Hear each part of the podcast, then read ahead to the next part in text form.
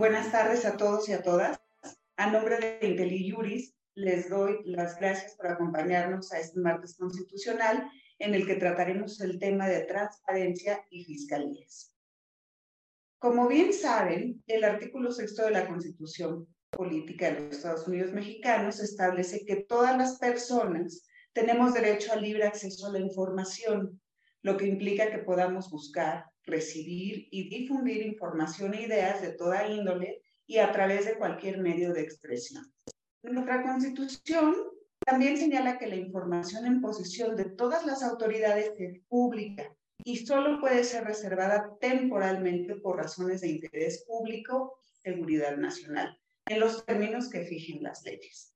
Sin embargo, en la interpretación de este derecho siempre debe prevalecer el principio de máxima publicidad, por lo que todos los sujetos obligados deben documentar todos los actos que deriven del ejercicio y desempeño de sus funciones.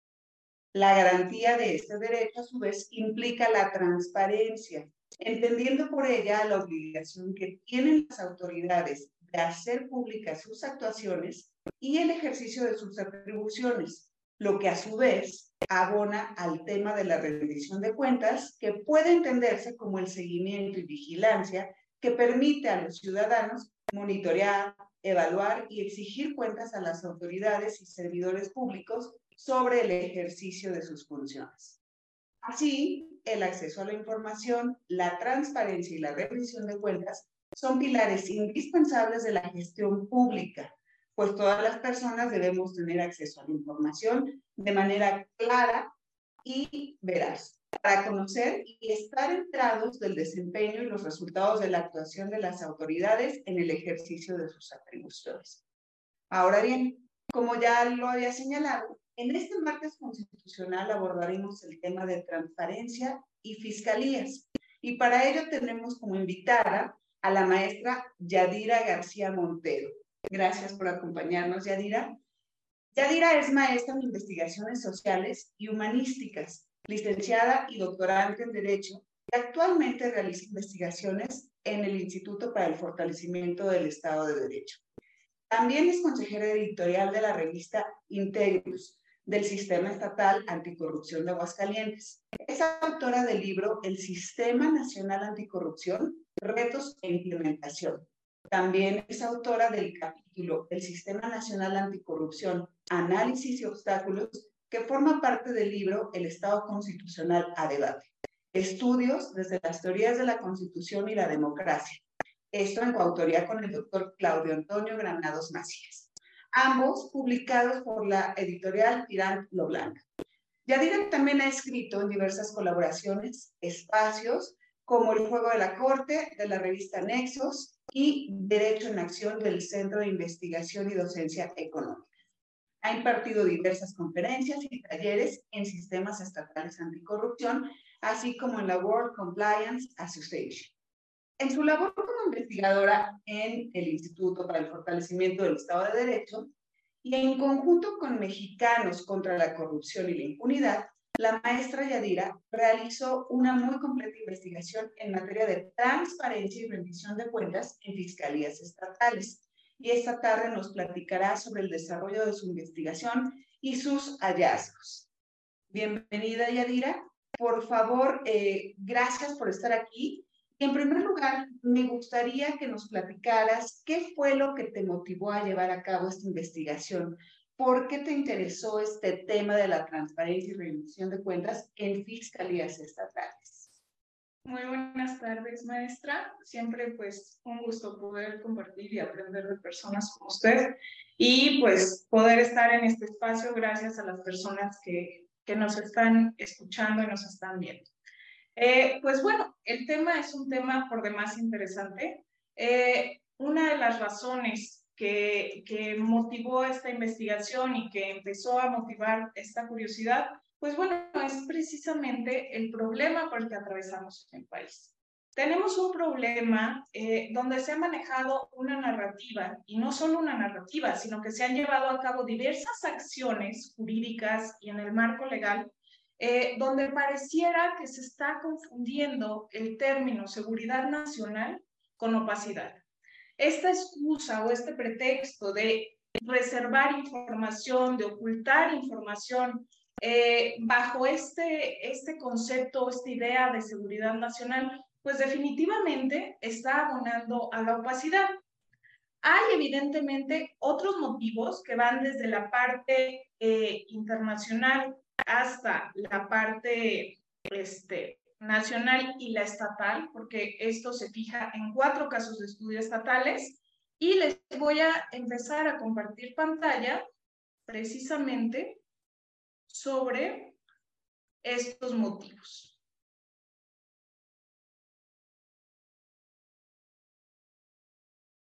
Muy bien. Bueno. El primer motivo internacional, bueno, la Agenda 2030 de la Organización de las Naciones Unidas, en su Objetivo de Desarrollo Sostenible número 16, busca que tengamos instituciones sólidas y busca que estemos en un contexto pacífico. Entonces, esto aterriza totalmente con esta investigación porque siguiendo estos ejes es como nosotros podemos empezar a trabajar para combatir fenómenos como la corrupción, que sabemos que de antemano pues tenemos un grave problema, el índice de percepción de la corrupción lo demuestra. Si nosotros analizamos de 20 años para acá, pareciera que los avances son nulos o son muy pocos y de nuevo vuelve este, a, a despuntar el porcentaje. Entonces, pareciera que se hacen esfuerzos, pero que pese a eso, no ha sido suficiente como para que esto se refleje en los resultados. Eh, la parte también interesante en México, les voy a compartir una imagen de eh, problemas que hay por quejas ante el Instituto Nacional de Acceso a la Información y Protección de Datos Personales. Esto me interesa mucho que lo veamos. Esta es una imagen, una gráfica que publica Animal Político el año pasado, donde la oficina de transparencia ya había, la oficina de presidencia, perdón, ya había acumulado más de 660 quejas por falta de transparencia. Si nosotros observamos en esta parte, podemos ver, tenemos aquí desde Felipe Calderón, Peña Nieto, y vean cómo repunta hasta 379 quejas en el primer año de, administración del actual este, gobierno federal. Entonces, esto es para que nos demos una idea. Les voy a compartir otra gráfica también publicada por este Animal Político, donde precisamente coincide.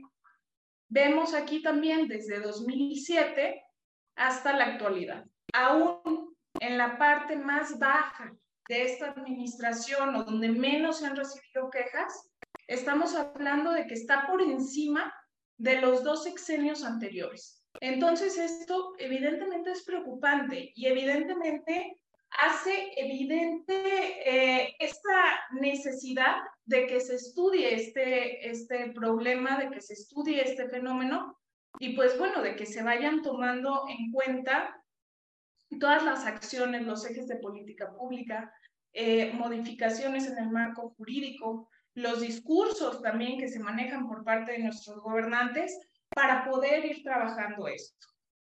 Bueno, hicimos aquí este, en IFE una infografía donde eh, mostramos de manera gráfica cuánto nos cuesta la corrupción en México.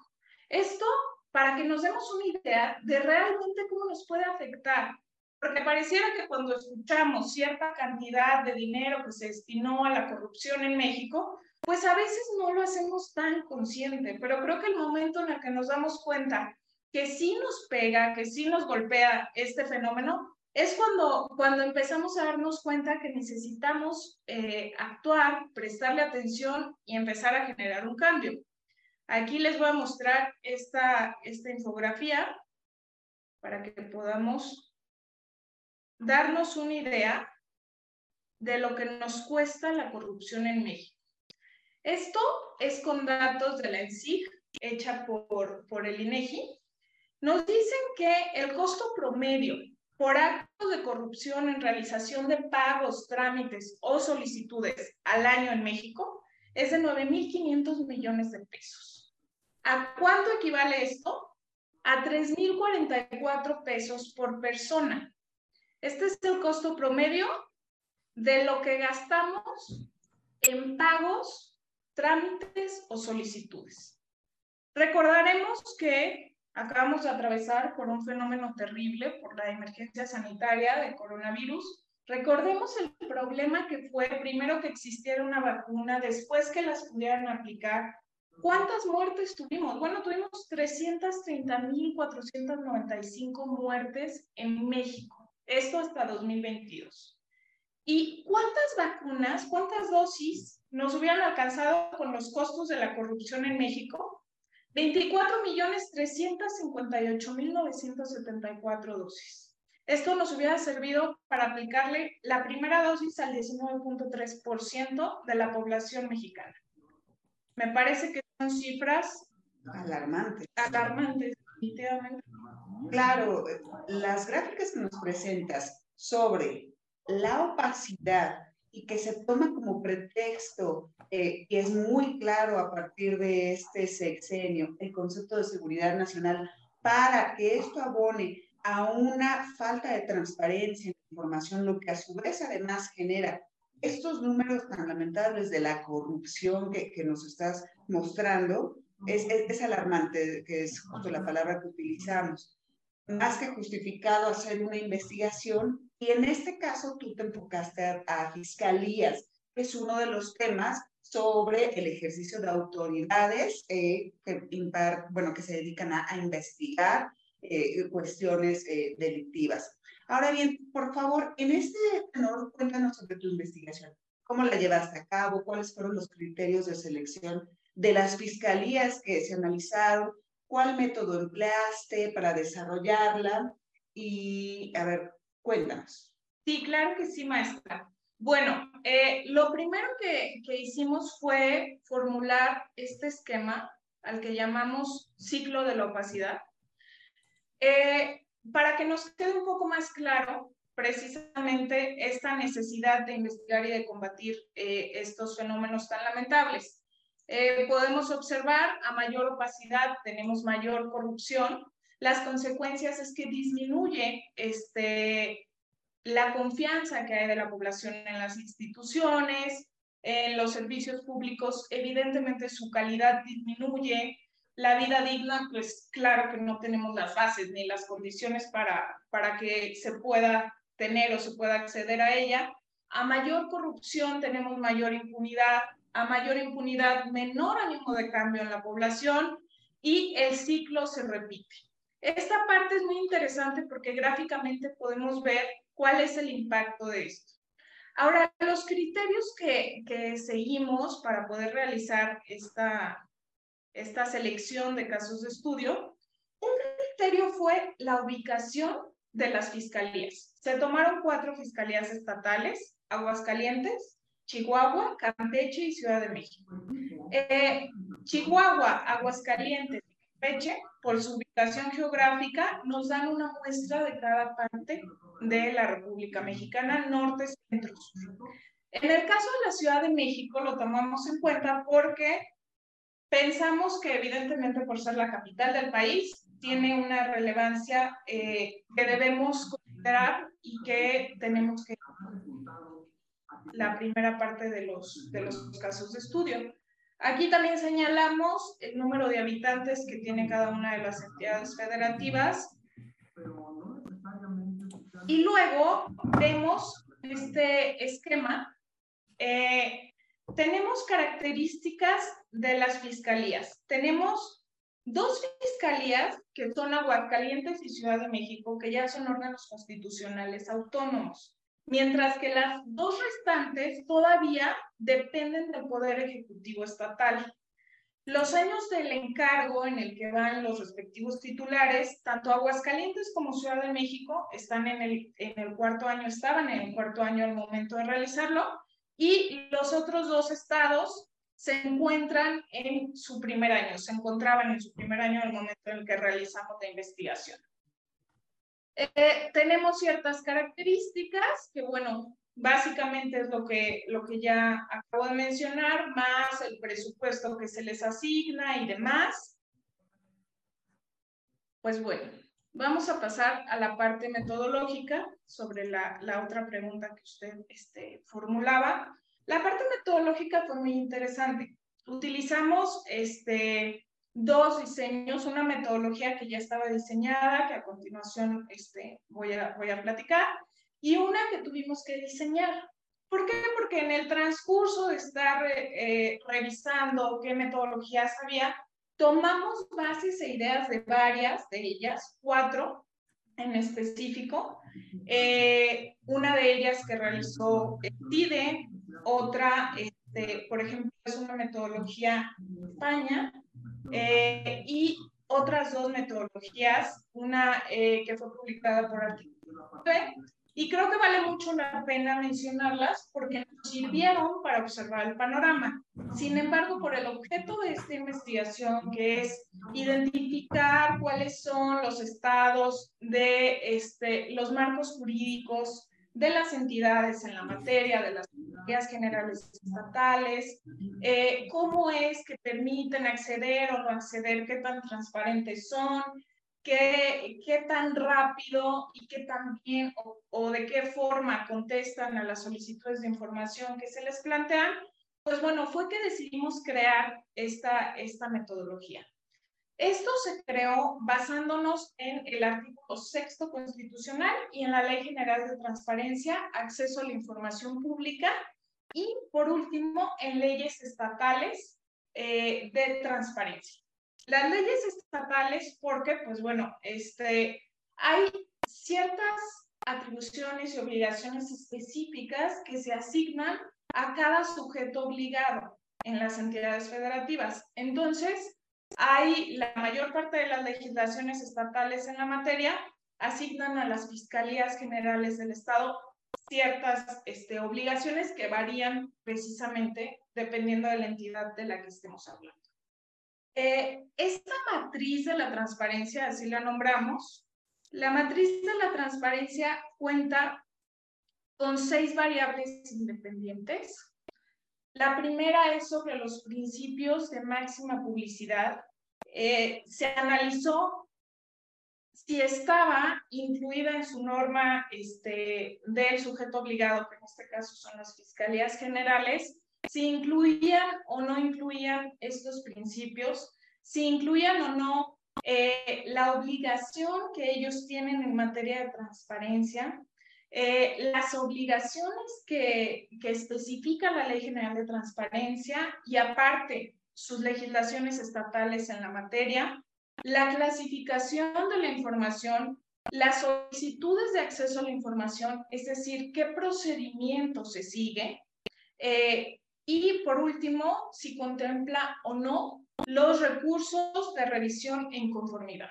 Esto se hizo a nivel de leyes orgánicas de fiscalías estatales, eh, reglamentos internos y este, cualquier otro tipo de normativa, pero que fuera interna. ¿Por qué? Porque precisamente, lo hemos platicado, eh, la parte relevante de que puedan eh, aplicar estas normas hacia adentro de la institución, del organismo, precisamente es esta, que la tengan en su regulación, en su normatividad interna. Y esa parte, esos, esa evaluación de los indicadores, como vemos aquí tenemos tres, esa parte de inclusión en la norma fue donde más omisiones este, identificamos. Es decir, no todos los estados, bueno, de los cuatro analizados, cumplen en integrar en sus normas las obligaciones que tienen en materia de acceso a la información y transparencia. Ahí tienes un primer problema. Exacto, exacto. Sí, de hecho, no hay una sola eh, fiscalía, no hay un solo sujeto obligado de los analizados que cumpla con la inclusión de todas estas variables en su normatividad interna. Entonces, esa es una primera parte muy importante eh, por trabajar. Eh, evidentemente varían los porcentajes, los vamos a ver más adelante, varían los porcentajes según cada caso de estudio, pero en ninguna obtuvo el 100%. Entonces, esta es una parte a la que hay que prestarle atención. Eh, el, siguiente evaluador de indicador fue el IPO, que significa información pública en sus portales oficiales. Lo que realizamos en esta parte fue entrar a los portales oficiales y de hecho estuvimos grabando pantalla para estar revisando cada uno de los apartados en materia de transparencia y se evaluó desde qué tan sencillo es cuando nosotros accedemos a un portal oficial de los sujetos obligados, identificar el apartado de transparencia. Qué tan sencillo es después poder ver si cumplen con cada una de las obligaciones. Y aquí lo vamos a ver más adelante en los hallazgos. Pues bueno, eh, lo primero con lo que nos topamos es que ninguno es amigable con el usuario. O sea, ninguno es... Eh, ahora sí que intuitivo como debería ser, porque si, si estamos pretendiendo que el acceso sea para todos, de acuerdo eh, a lo que establece la Constitución, pues bueno, sería lo primero que, que tendrían que, trabajar, ¿no? Garantizar, exactamente. Eh, y un tercer evaluador de indicador fue el usuario simulado. El usuario simulado funcionó de manera que formulamos solicitudes de información como si fuéramos cualquier persona que pretende acceder a, ciertos datos. Eh, y entonces se verificó que respondieran dentro de la fecha límite. Hubo sujetos obligados que pidieron prórroga. Hubo sujetos obligados que respondieron de manera incompleta o que de plano no respondieron. Entonces, todo esto conforme una parte del porcentaje que se les fue asignando. Aquí tuvimos más de 100 categorías, más de 100 indicadores. Eh, fue la verdad un trabajo bastante eh, tardado, complejo, pero esto lo vuelve una investigación muy, muy completa y sobre todo novedosa, por lo que le comentaba.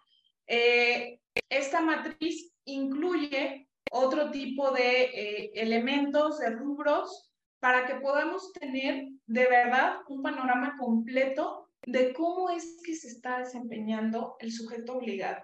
Y más allá del panorama completo de cómo es que se desempeñan en esta materia, poder dar propuestas específicas a cada uno de estos este, indicadores y de estas categorías. Muy bien. En este sentido, podría pensarse que las fiscalías en el desarrollo de su trabajo tienen el sigilo por la naturaleza del, desempeño de sus funciones. Pero esto no juega en contra de la transparencia, evidentemente, porque hay una eh, información reservada temporalmente, como lo indica el artículo sexto. Entonces, no, hay, no juega en contra de la transparencia o no es un motivo suficiente para abonar a esta falta de transparencia. Aplicando tu matriz de transparencia a todos los eh, rubros que nos acabas de mencionar, ¿qué encontraste? ¿Qué hallazgos obtuviste? Bueno, este era el otro método. Ah, Voy a, este, a presentarles los resultados primero y ya de aquí nos vamos a los hallazgos. Eh, los, los resultados fueron Aguascalientes, 69.4%.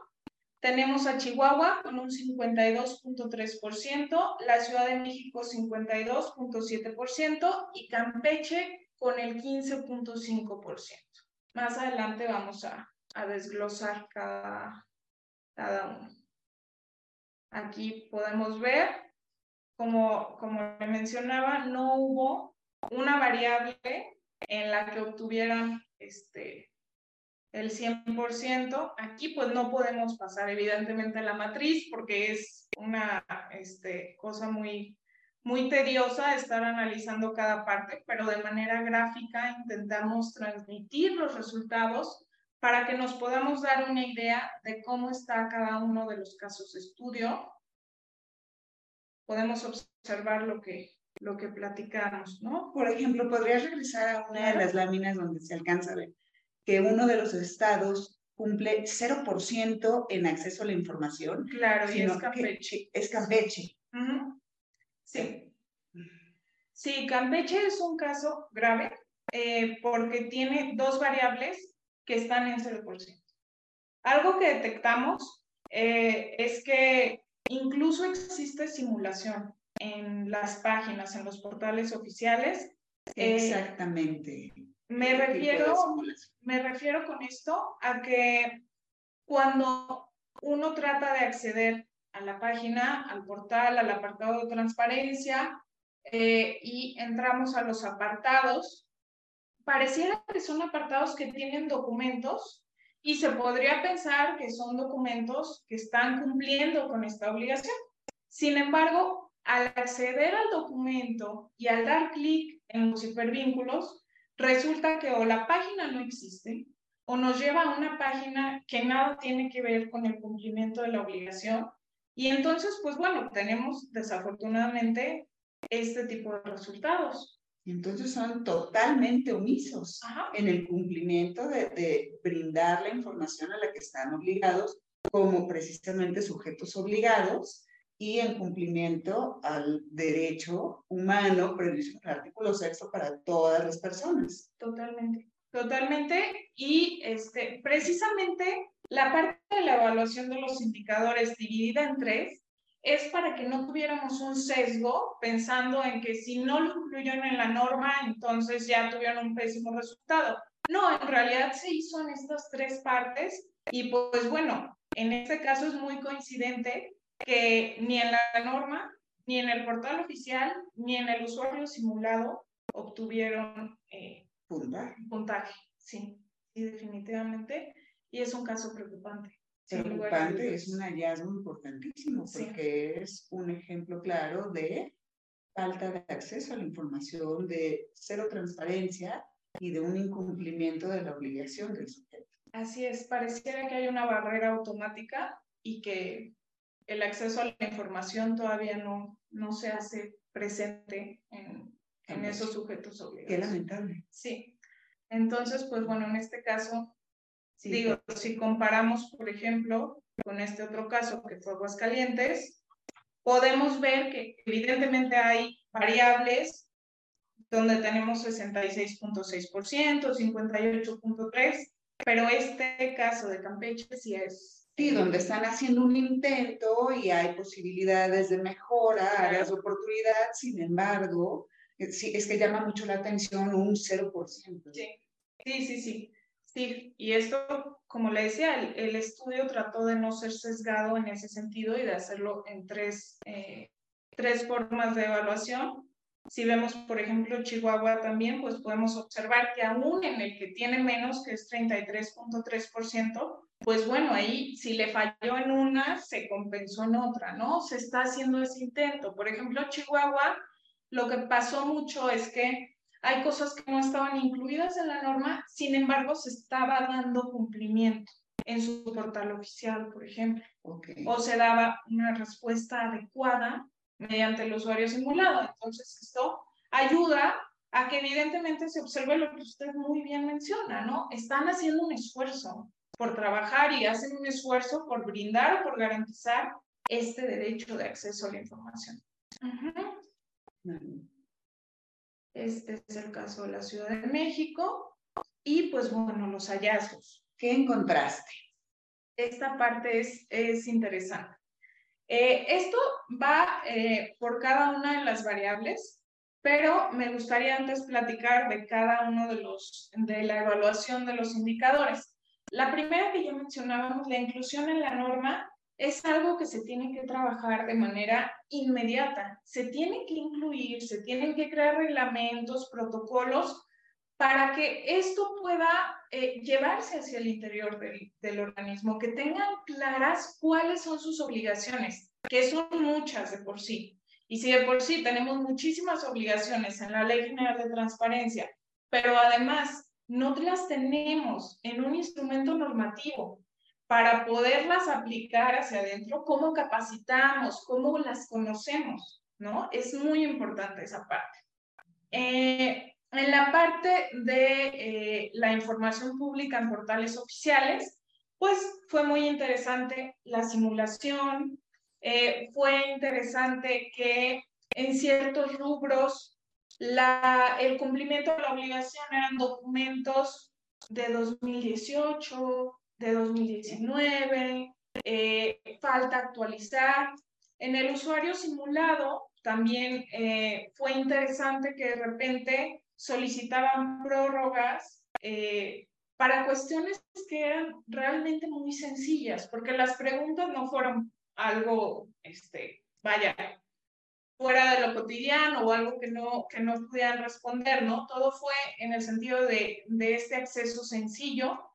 Eh, y pues bueno, nos, nos enfrentamos a prórrogas, nos enfrentamos a información incompleta, información eh, proporcionada de manera equivocada, y eso nos habla también de otra cosa, de que tenemos una falta de capacitación y vigilancia al interior eh, de, de, las unidades de transparencia de los sujetos obligados. Entonces, van ahora sí que una de la mano con la otra y pues bueno, las, las plataformas evidentemente tienen que comenzar por ser más sencillas para que el usuario las pueda eh, utilizar de manera casi intuitiva.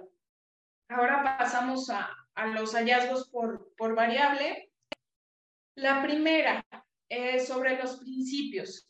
Las leyes orgánicas de las fiscalías y sus reglamentos omiten establecer el principio de máxima publicidad de la información. Esto es en general. Entonces ahí tenemos un problema porque aunque se pueda creer que existe este entendimiento en los integrantes del organismo, pues necesitamos de nuevo que la regulación lo establezca hacia el interior. Sobre los sujetos obligados, eh, las, ni las leyes orgánicas de las fiscalías ni sus reglamentos eh, se definen como sujetos obligados en la materia. Establecen esta obligación para algunos de sus integrantes, algunos más, algunos menos. La investigación se desglosa eh, mediante instrumentos de sistematización, qué artículo, a qué integrante y qué obligación se le asigna, pero eh, no se asumen así mismos. El órgano como tal se desconoce como sujeto obligado. En la norma sí. Podríamos decirlo así porque hay una omisión de que lo establezcan de manera expresa. Sí. Ajá. Y pues bueno, aquí la parte rescatable, de nuevo la parte que, que compensa o que nos permite observar que existe este esfuerzo, eh, es que se asume que lo son, entendemos que asumen que están obligados, porque bueno, están dando cumplimiento algunos de ellos en los otros indicadores, en los otros evaluadores que, que incluimos en esta matriz.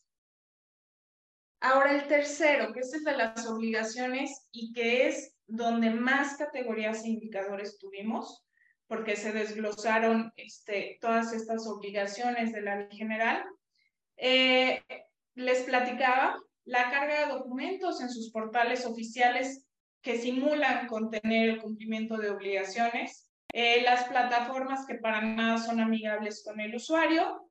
Y hay una parte interesante eh, la Ley General de Transparencia indica que eh, los sujetos obligados le informarán al organismo garante de su entidad, es decir, a los institutos de transparencia estatales, cuáles son aquellos rubros o aquellas obligaciones que les van a aplicar en la materia. Y entonces, el organismo, a su vez, deberá responderles cuáles aprueba, cuáles rechaza y después se publican en los periódicos oficiales de las entidades. Eh, esta fue una parte que llamó mucho la atención porque, bueno, lo primero que nos preguntábamos al realizarla es, ¿y quién te dice qué obligaciones te aplican? ¿O de dónde estás eh, creando esta idea de que determinadas obligaciones te son aplicables, ¿no? Como fiscalía de cualquier estado. Y luego, ¿cuál es el procedimiento real que se sigue? Entonces, como esto no está público en los portales oficiales, lo que hicimos fue mediante el usuario simulado, hacer la pregunta, eh, preguntar vía eh, transparencia, cuál era el procedimiento que seguían. Y fue muy interesante que eh, hay sujetos obligados que o no sabían cómo, cómo se hacía o nos enviaron documentos de Word que ni siquiera tenían firma, ni sello, ni nada, o sea, un documento con una tabla como si lo hiciéramos ahorita y así diéramos respuesta, lo que sabemos que, eh, o sea, no tiene ninguna validez. Eh, y hay sujetos que sí lo tienen muy claro y que respondieron de manera adecuada y incluso hicieron llegar su este, tabla de aplicabilidad ya publicada en el periódico oficial estatal.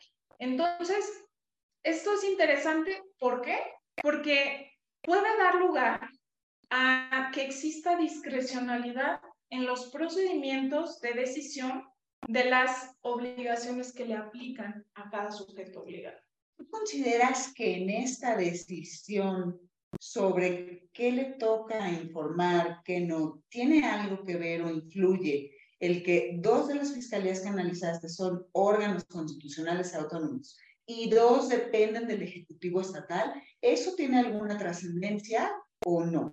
Sí, qué bueno, qué bueno que lo menciona maestra, porque fíjese que sí, eh, precisamente hay sujetos obligados, eh, por ejemplo, Campeche, que eh, se escuda mucho en su portal oficial o, se protege diciendo que no le aplican ciertas obligaciones porque no le son aplicables al Ejecutivo.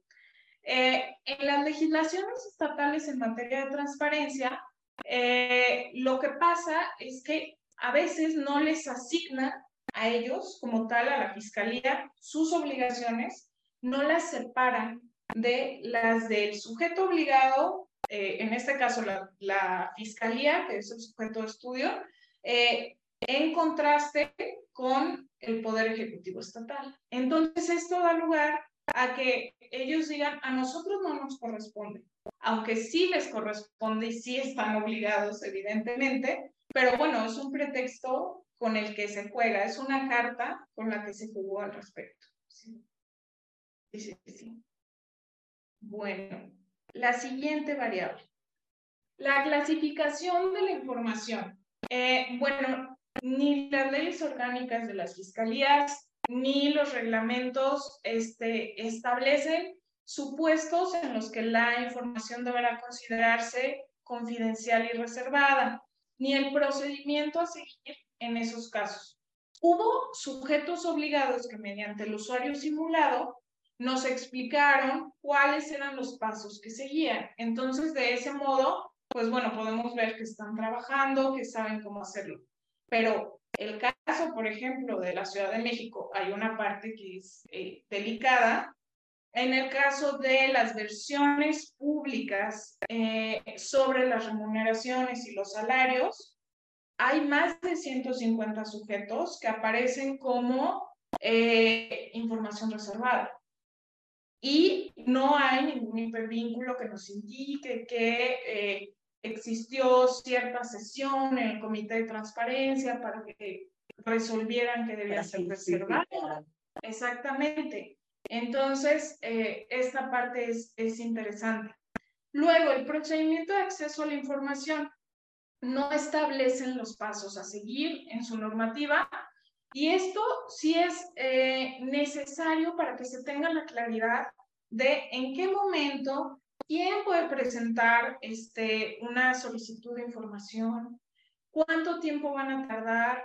Eh, ¿A quién le tienen que solicitar? ¿Cómo se tienen que mover las cosas hacia el interior del sujeto obligado para que se pueda dar respuesta? Esto por un lado, hacia adentro. Y hacia afuera, es decir, hacia el usuario que quiere formular una solicitud de información, pues bueno, valdría mucho la pena. Hay sujetos obligados que ya lo incluyeron en su portal oficial, hay otros que definitivamente no y tampoco nos dan muestra de eh, cuáles son los pasos que tendríamos que seguir en caso de que quisiéramos acceder a la información. Entonces, son parte, eh, creo, muy indispensable, porque, bueno, nosotros pudimos acceder a todo esto porque tenemos cierto nivel de conocimiento, pero vuelvo al punto. Si lo que pretendemos es este, que esto se garantice para todas las personas que tengan el ánimo de conocer cierta información, necesitamos forzosamente dar las cosas muy digeridas, establecer manuales, pasos, todo para que sea muy claro. Facilitar el acceso a la información. Exactamente, sí. Ya si no lo tenemos transparente, al menos que nos permitan acceder de manera no tan complicada, ¿no? Y pues bueno, por último, los recursos de revisión. Presentamos recursos de revisión cuando la solicitud no fue contestada o fue contestada fuera de tiempo o fue contestada de manera incompleta o de manera equivocada. Sin embargo, por ejemplo, la Plataforma Nacional de Transparencia establece un botón al que llaman queja. Ojo, no es una queja, es un recurso de revisión o es un recurso de inconformidad. Esto se tiene también que modificar, evidentemente, y se tiene que hacer una regulación interna de cómo es que le vamos a mostrar al usuario y cómo se van a tramitar estos recursos de revisión. Existe un botón con un recurso inexistente legalmente, sí, eh, denominado de manera equivocada y eso genera una confusión. Claro, claramente. Sí, sí, sí, porque si a mí me dicen presenta un recurso de revisión y entro a la plataforma y lo que me dice es queja, pues yo pensaría que no puedo presentarla ahí, ¿no? Claramente. O presento una queja y no sabría que estoy eh, presentando un recurso que está establecido en la normativa. Sí, estas son las partes, este... Los hallazgos. Y en función de estos hallazgos, que bueno, es, es un mundo por mejorar, por poder poner atención para para garantizar eh, eh, el derecho al que tenemos todas las personas de acceder a la información, de tener una información transparente por parte de los sujetos obligados, para poder tomar una rendición de cuentas y esto a su vez que abone a ir erradicando la corrupción, porque es una cadena terrible que, que, se va alimentando, como bien lo decías, en este círculo de, de, de vicios, ¿Qué propuestas se pueden hacer? ¿Qué, qué áreas de oportunidad encuentras en estos cuatro ejemplos de las fiscalías analizadas? Sí, maestra, pues eh, lo que les voy a mostrar es muy breve, muy general por el tiempo y porque evidentemente no podemos aquí eh, presentar todo el desglose que se hizo en el estudio, porque por cada uno de los indicadores y por cada una de las este, de las evaluaciones donde no obtenían el 100%, se hizo una propuesta específica para que se pudiera realmente aplicar esta investigación. Pero bueno, a grandes rasgos. Tenemos omisiones eh, frecuentes en eh, la no inclusión de sus obligaciones en la materia en su normatividad interna. Entonces, ¿qué se propone? Tenemos que generar protocolos, manuales y lineamientos al interior de las fiscalías que sean sobre esta materia exclusivamente, donde establezcamos todas las obligaciones y cómo se va a dar cumplimiento a cada una de ellas. Además, necesitamos, evidentemente, una vez que estén estos manuales, protocolos y lineamientos, pues brindar capacitaciones sobre ellos para que todos los conozcan, todas las personas este, que están dentro de los organismos puedan entender cómo realizarlo y pues bueno, que se pueda aplicar. Sobre eh, la información pública en los portales oficiales. Eh, la parte más interesante es esta, de que no son amigables con el usuario. Entonces, recomendación básica, tienen que empezar a generar portales accesibles y entendibles. Pensemos en que no todas las personas que van a acceder al portal son abogadas, no todas las personas son expertas en materia de transparencia, no van a entrar y van a identificar inmediatamente que la fracción primera de su artículo 60 de su ley orgánica significa o se traduce en la obligación de publicar la versión pública de la declaración patrimonial del servidor, ¿no? Realmente tenemos que empezar a hacer esta función de sociabilizar esta, esta información y hacer clara y amigable la plataforma y como bien comentadas, ¿no? O sea, no todos saben que un botón equivocado denominado queja corresponde al recurso de revisión para poder acceder a la impugnación de la negativa de la, de la información solicitada. Sí, sí, sí, definitivamente. Entonces, tenemos que pensar en cuál es la manera en la que estamos traduciendo a todas las personas usuarias de la plataforma, a todas las personas que quieran acceder a los portales, eh, toda esta información y toda esta regulación. Y por último, eh, hay errores, omisiones y tardanzas en las respuestas de la mayoría de los sujetos obligados en el usuario simulado, es decir, en sus apartados para presentar solicitudes de acceso a la información. ¿Qué necesitamos? Capacitar a los integrantes de las Fiscalías Generales de los Estados respecto de sus obligaciones en la materia e indicarles cómo es que tienen que responder, que tienen un término, que tienen ciertas maneras y ciertos requisitos que cumplir ante las solicitudes de información. Y evidentemente verificar también al interior de los organismos eh, qué tipo de resistencias hay, ¿no? Porque quizás eh, la unidad de transparencia solicita cierta información a determinada área y resulta que el área tal vez tiene cierta resistencia o tal vez se enfrentan a ciertos problemas u obstáculos de ese tipo. Hablando de eso, en, las, en los cuatro estados que analizaste, ¿qué podrías decir? ¿Es resistencia a dar la información y hacer transparencia, transparentes o es una incapacidad e incompetencia del órgano? Sí, qué buena pregunta, porque yo le respondería que las dos. O sea, dependiendo del caso y dependiendo de la obligación concreta, pero eh, hay eh, ciertos órganos, cierto, caso estudio muy particular que creo que es evidente por la, por la evaluación como resultó, eh, que se ve la resistencia, ¿no? Que se ve que cuesta trabajo brindar esta información, por más, sí, por más sencillo que sea, o sea, porque lo que se preguntaba, por ejemplo, hubo una primera pregunta donde pedíamos información sobre eh, aquellos documentos o aquella normativa interna en la materia. Y pues bueno, esto evidentemente no estábamos eh, tocando ninguna fibra sensible, por así decirlo, porque pues bueno, es, es marco jurídico, es marco regulatorio al final del día, ¿no?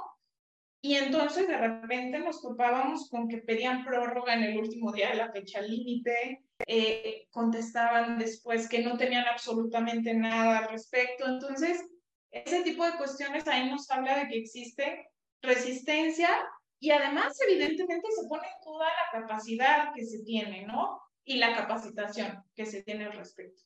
Eh, creo que, que, es un poco de ambas, dependiendo ya, ya del caso concreto, pero son dos problemas que se tienen que atacar, definitivamente, ¿no?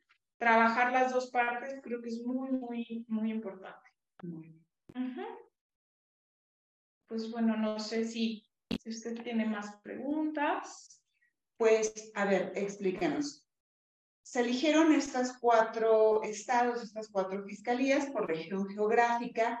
Esta matriz de la transparencia que nos has platicado y detallado de manera muy concreta aquí, ¿se puede replicar, se puede aplicar a las demás fiscalías para hacer un estudio más completo? ¿Se puede aplicar a la Fiscalía General?